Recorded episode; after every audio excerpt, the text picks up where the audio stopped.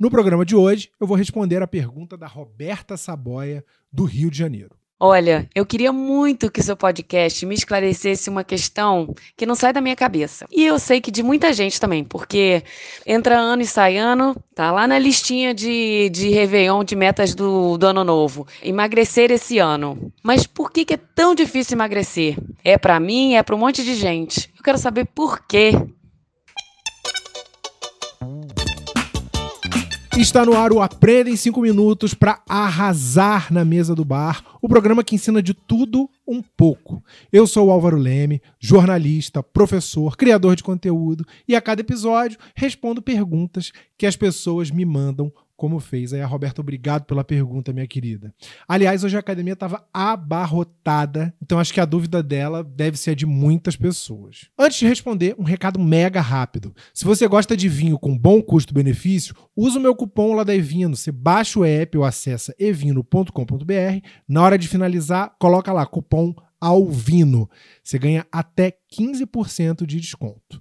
Mas vamos lá, por que é tão difícil perder peso? Primeiro de tudo, é preciso deixar claro que cada pessoa vive uma história, né? Tem gente que é obeso por causa da genética, outros têm compulsão alimentar, tem algum outro transtorno que faz a pessoa comer, sentir mais fome. Mas vamos considerar aqui uma pessoa padrão, vai. Para essas pessoas é uma questão de equilibrar o consumo e o gasto de calorias. E embora isso pareça fácil, pareça uma matemática simples, na prática é mega difícil. É só a gente dizer que uma barra de chocolate de 100 gramas tem 500 calorias, enquanto uma hora de esteira consome 400. É uma conta dura de fechar. Na minha pesquisa, eu achei textos que diziam que a relação da humanidade com ganho e perda de peso tem a ver com a evolução. Durante muito tempo, os grupos humanos viveram do que caçavam e coletavam. Ou seja, a gente está falando de antes da invenção da agricultura, coisa de uns 10 mil anos atrás, que foi quando nasceu Raul Seixas. Mas o fato é que naquela época, lá dos homens das cavernas, não se sabia quando que você ia ter o que comer. Então os homo sapiens que conseguiam estocar gordura passaram adiante seus genes e daí foi até chegar em você que está aí ouvindo e em mim que estou aqui falando. Acontece que a gente tem essa programação biológica, mas vive num ambiente com super oferta de alimentos calóricos e cada vez menos demanda de movimentação física. Pensa aí, hoje você se move mais ou menos do que há 10 anos. E isso também tem a ver com a bagunça que os nossos hormônios viram quando a gente emagrece. Porque o nosso corpo, depois de uma perda de peso expressiva, começa a procurar maneiras de repor aqueles quilos que a gente suou, penou para perder.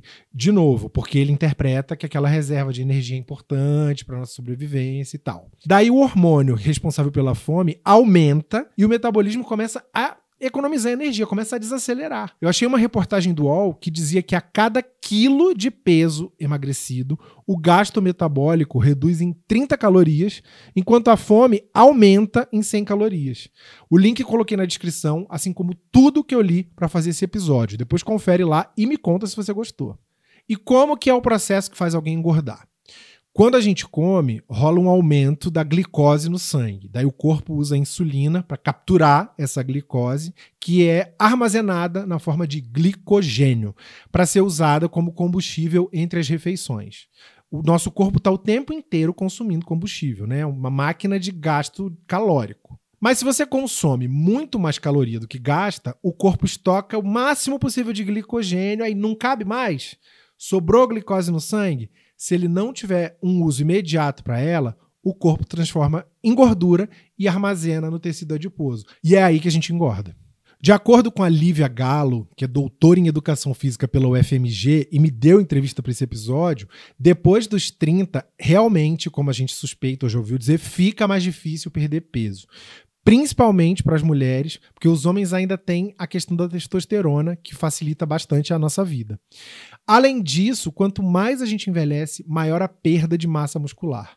Ou seja, galera, reforça aí na musculação. Para você não desanimar, eu trouxe umas dicas da nutricionista Cris Perrone, de uma matéria da Globo.com. 1. Um, resgate o ato de cozinhar em vez de pedir entrega.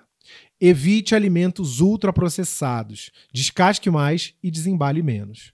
Beba muita, muita água. O cálculo é de 35 a 40 ml de água para cada quilo do seu peso. Todo dia coma pelo menos 5 porções de frutas, verduras e legumes. 5. Reduza o tamanho das porções. E 6. Fuja das dietas da moda. Para você não perder o incentivo da academia, eu trouxe uma coisa que eu li e gostei muito do site da Veja Saúde.